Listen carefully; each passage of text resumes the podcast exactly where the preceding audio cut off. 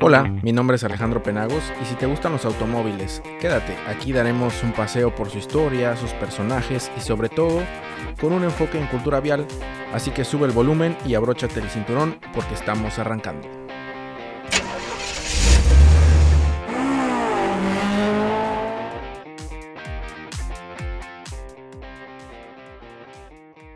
Así es, hoy nos toca platicar acerca de la bolsa de aire o airbag. ¿Qué es un airbag? Bueno, es un sistema de retención de ocupantes que utiliza una bolsa diseñada para inflarse extremadamente rápida y luego desinflarse rápidamente durante, una colisión. Consta de una bolsa de tela flexible, un módulo de inflado, que sería la parte electrónica, y diferentes sensores que irán instalados en diferentes partes del vehículo, ya sea, eh, bueno, en, toda la geometría, ¿no? Tendremos ubicados estos sensores. ¿Cuál es el propósito de este elemento? Será proporcionar al ocupante o los ocupantes del vehículo una amortiguación suave y una mejor sujeción durante un evento de choque. Bueno, y como creo que ya será costumbre, aquí traeremos a los capítulos, a los invitados que, en cierta manera han influido en, toda la evolución de los elementos que aquí platicaremos. Y bueno, quiero platicarte primero acerca de John Hetrick. Él es un, fue un estadounidense en el momento que, interviene, en el momento que aparece en la historia de la bolsa de aire. Él ya se encontraba retirado. Él había trabajado para el ejército de los Estados Unidos por ahí del 1951, es la historia que te voy a contar.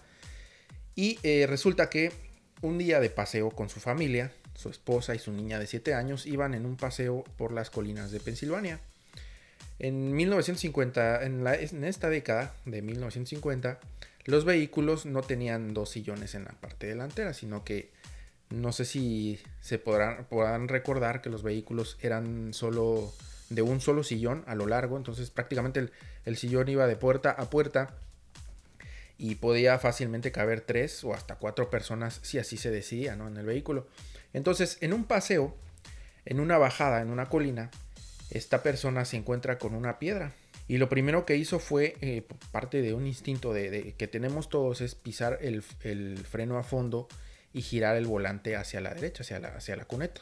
Esto hizo que se, quedara el carro estampado. No sufrió daños mayores, pero algo que sí recordó, algo que sí impactó a los, papás, es que en estos sillones, al, en estos sillones corridos, la niña iba en medio y los dos, sin pensarlo, al, momento de ir pisando freno, al momento de estar girando el volante, la otra mano la llevan los dos papás, o sea, los dos papás giraron las dos manos hacia el centro para evitar que la niña saliera volando hacia la parte del tablero o en su defecto hacia el parabrisas. Entonces, después de, después de arreglar todo, después de llegar a la casa, todo, llega, llega a su casa y no puede dormir. Quedó tan impactado de, de, poder recordar que su esposa giró la mano hacia el centro, él también giró la mano hacia el centro. Entonces, pues al tener un poco de experiencia en diseño, en mantenimiento, él, él lo que hizo fue agarrar un cuaderno y toda la noche dibujar bocetos, bocetos y diseños pero un suceso que fue que le trajo a la memoria el poder diseñar algo parecido, que dando mantenimiento a los torpedos, estos torpedos de guerra, que funcionaban a base de aire comprimido con un tanque en la parte interior. Entonces estos torpedos estaban cubiertos con unas lonas de, plástico. Entonces al momento de dar mantenimiento a un torpedo, hubo una liberación súbita de, un tanque de aire haciendo que la lona que cubría el torpedo saliera disparada en forma de hongo hacia la parte del techo. Prácticamente no se infló porque pues, no estaba hecho para eso, pero este, este inflado fue el suceso que él pudo tomar como base para sus diseños posteriores. Dos años después, él obtendría la patente en 1953 por el funcionamiento de una, de una bolsa de aire, pero a base de aire comprimido. El funcionamiento era bien, bien simple para esa época. Era un resorte con un peso, con un balín en la parte, en uno de los extremos del, resorte. Entonces, cuando había una desaceleración, este, este peso del balín comprimía el resorte, haciendo que cuando llegara a un cierto límite del resorte, liberaría la válvula de aire que posteriormente haría que se inflara la bolsa de aire. Pero por este mecanismo, la verdad es que no era ni muy rápido ni muy, ni muy eficaz y la verdad es que ya nunca tuvo, nunca tuvo una evolución como debiera de ser y otras marcas optaron por hacer otros tipos de diseños. Hasta que a finales de los años 50, Ford y General Motors empezaron a desarrollar más, eh, más prototipos para que fueran más precisos y para que fueran más rápidos, porque pues no todas las desaceleraciones eh, eran necesariamente un choque y bien tú podrías eh, dar un frenón por alguna persona que estuviera cruzando u otra, otra cosa, pero no precisamente tenías que explotar la bolsa de aire en un evento de estos. Y así pasaron algunos años y se dieron cuenta que em, este, estas, estas dos marcas se dieron cuenta que habían tres modalidades para las bolsas de aire que se estaban desarrollando. Una eran este, este ejemplo que acabo de mencionar del resorte. Otro, algunos ingenieros optaban por que la persona decidiera cuándo inflar la bolsa de aire. Es decir, tú ya estás en medio de un choque, pero pues tú, tú mismo tienes que activar la bolsa de aire, haciendo que pues, obviamente te tienes que distraer cuando tienes que hacer otras cosas más importantes como desviar el volante o decidir cuándo sí, cuándo no frenar o cuándo ya, ya salir de una maniobra, ¿no? Y la tercera opción también estaban desarrollando con sensores en la parte de, las defensas, en la parte delantera eran sensores de impacto que cuando cuando estos detectaban que ya había habido un golpe, te mandaban a inflar la bolsa de aire. Pero pues también recordemos que no todos los golpes ameritan que la bolsa de aire se tenga que inflar. Entonces, por eso en estos durante todos estos años hasta 1967 hubo un ingeniero también, que es la segunda persona que quiero traer aquí al, al programa. Esta persona se llama Allen Breed, que pues también fue un militar de los Estados Unidos y él hizo un conjunto de todos estos diseños y dice, bueno, tengo que hacer un, elemento que sea eficaz, que sea rápido y que realmente sea confiable. Entonces él da el siguiente paso muy grande para la evolución de este elemento porque integra un sistema electromagnético para inflar con explosivo la bolsa de aire y no con, la, y no con aire comprimido. Esto representa que este inflado sea mucho más rápido, este polvo explosivo podría inflar la, bolsa de aire en 3 milisegundos, que es el tiempo que nosotros tardamos en parpadear eh, nuestros ojos. Entonces, de esta manera se aseguraba que la bolsa de aire pudiera inflarse en el momento que tendría que inflarse y asegurarse de que no todas las o sea, no todas las veces tiene que explotar la bolsa de aire y no en todos los choques pues tampoco tiene que explotar, ¿no? Entonces, de esta manera él hace un, un paso muy importante, repito, porque ya integra un explosivo y este sistema, pues el sistema electromagnético iba a ayudar para que fuera más preciso y más eficaz, bueno, y también más rápido, ¿no?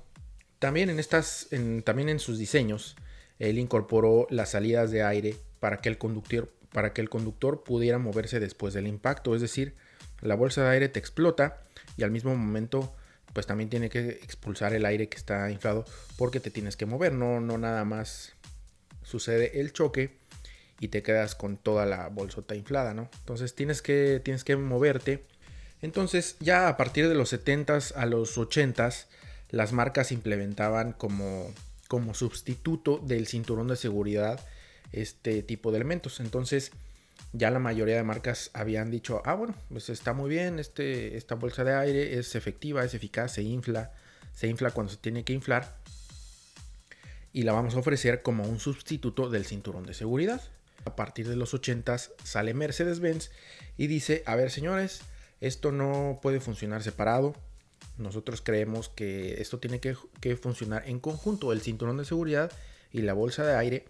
Y estos fueron los primeros que empezaron a hacer, a, integrar como un equipo estos elementos, haciendo que cuando el carro detecta un golpe, una colisión, lo primero que va a hacer el cinturón de seguridad es pegarte al sillón y milisegundos después inflarte la bolsa de aire para darte una mejor sujeción y una mejor amortiguación. A finales de los 90 sale un estudio donde ya se habían salvado más de 4.600 vidas tan solo en Estados Unidos, pero estas investigaciones señalaron que algunas muertes y lesiones graves se debían precisamente a la bolsa de aire. Entonces es cuando se empiezan a meter más regulaciones y más investigaciones y es así como entramos a la década de los años 2000 y se empiezan a hacer populares las bolsas de aire laterales en ya en la mayoría de las marcas. Algunas marcas ya venían en la década pasada metiendo las, bolsas laterales, pero a partir de los 2000 hay un crecimiento en todas las marcas para poner más bolsas de aire. Pero estas regulaciones no aplicaban para todos los países,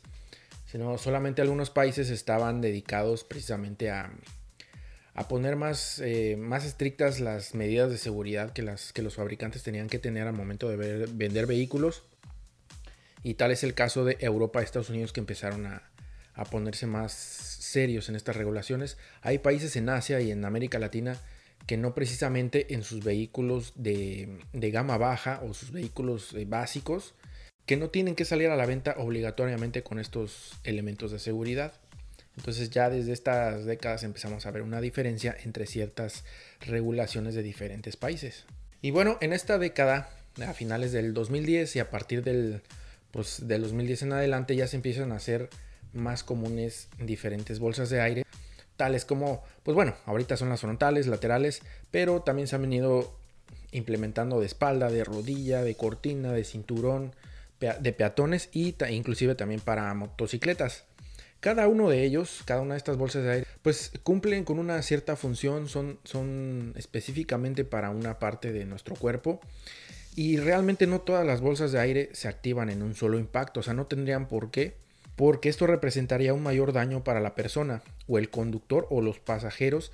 Bueno, y ahora sabemos más o menos cómo ha venido evolucionando, cómo funciona y que hay diferentes tipos de bolsas de aire. Bueno, entonces ahora tendremos que saber cómo funciona y a manera muy básica, muy, muy rápida, la unidad de control de vehículo va a recibir información de todos los sensores que están alrededor del vehículo. estos sensores irán en la geometría en diferentes partes del vehículo, en la parte delantera, en la parte trasera, en, los laterales, inclusive en el toldo vendrán algunos sensores para detectar que ya, se ha, que ya se ha volcado.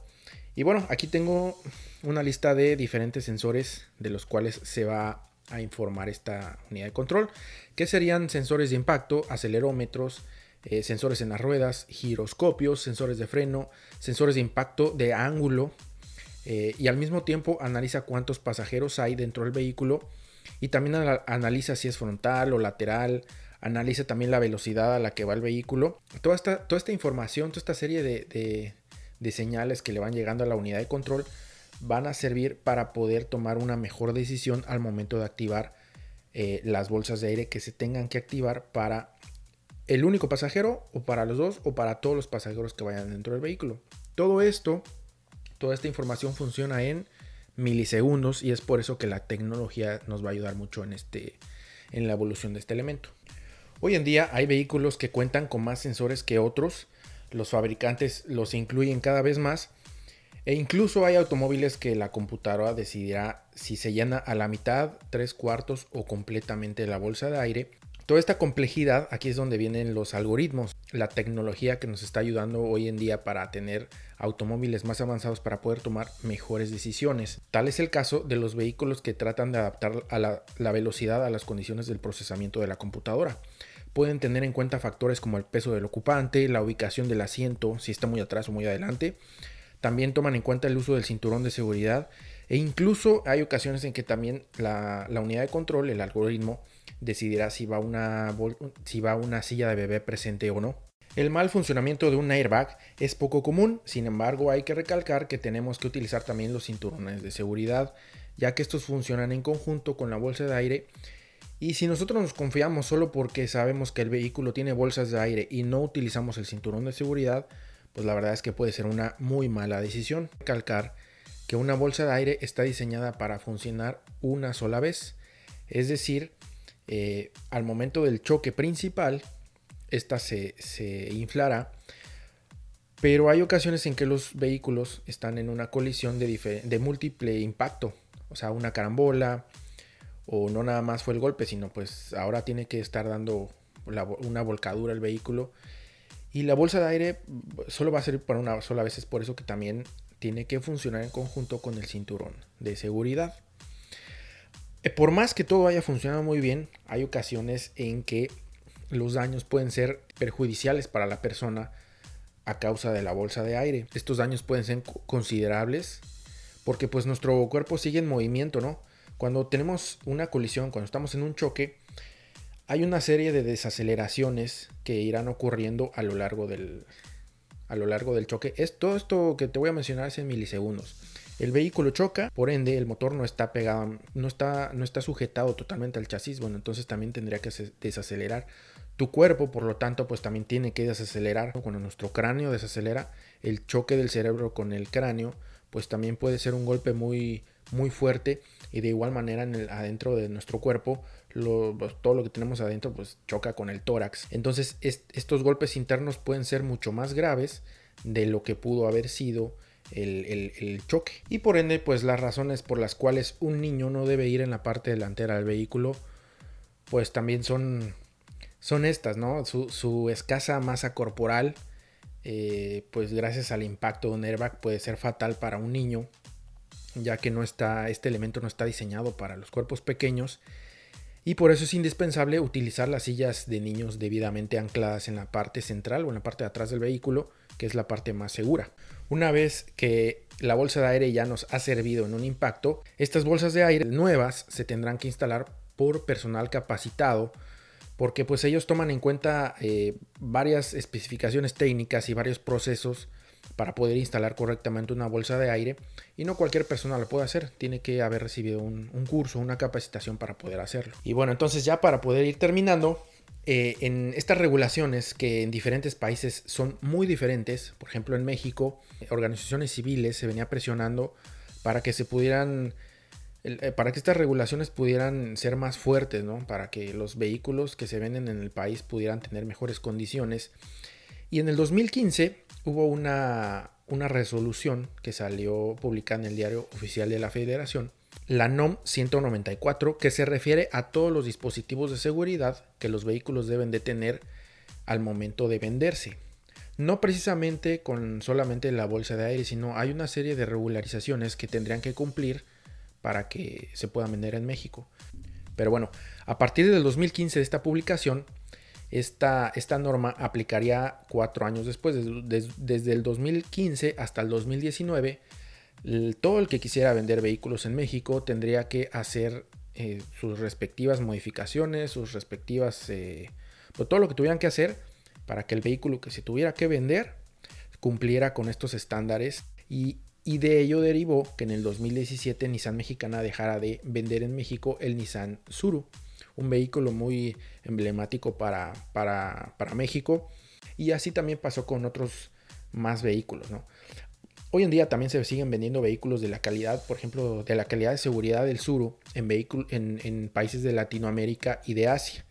Pero todo depende, como lo digo, de las regulaciones de cada país para poder vender vehículos dentro de su territorio. Y bueno, no dudo que se sigan haciendo se sigan haciendo mejoras en diferentes bolsas de aire. No dudo que se sigan mejorando en, las regulaciones de cada país. Aquí una recomendación sería que, por ejemplo, algunas personas van con los pies o las piernas arriba del tablero y si ellos se llegan a encontrar en una colisión, bueno, pues esta, esta fuerza que empujaría las piernas de, esta persona hacia su tórax, hacia su, hacia su persona, bueno, pues podría ser hasta, hasta fatal, ¿no? Y bueno, espero que, te haya servido esta plática. Yo creo que podamos hacer un poco más de conciencia cuando, cuando manejemos. Eh, un poco más de conciencia cuando compremos un vehículo, tomar en cuenta qué, qué, aspectos de seguridad tiene, qué aspectos de seguridad cumple. Y más si tú tienes familia, más si tú vas a utilizar el vehículo para tu familia. Quizá uno solo pueda comprarse un vehículo, pues con condiciones diferentes, ¿no? Pero pues si tú ya tienes en cuenta tu familia, estos son temas que te podrían ayudar. Lo único que puedo decirte desde acá es que manejes con mucha precaución porque alguien te espera en casa. Bye. Thank you.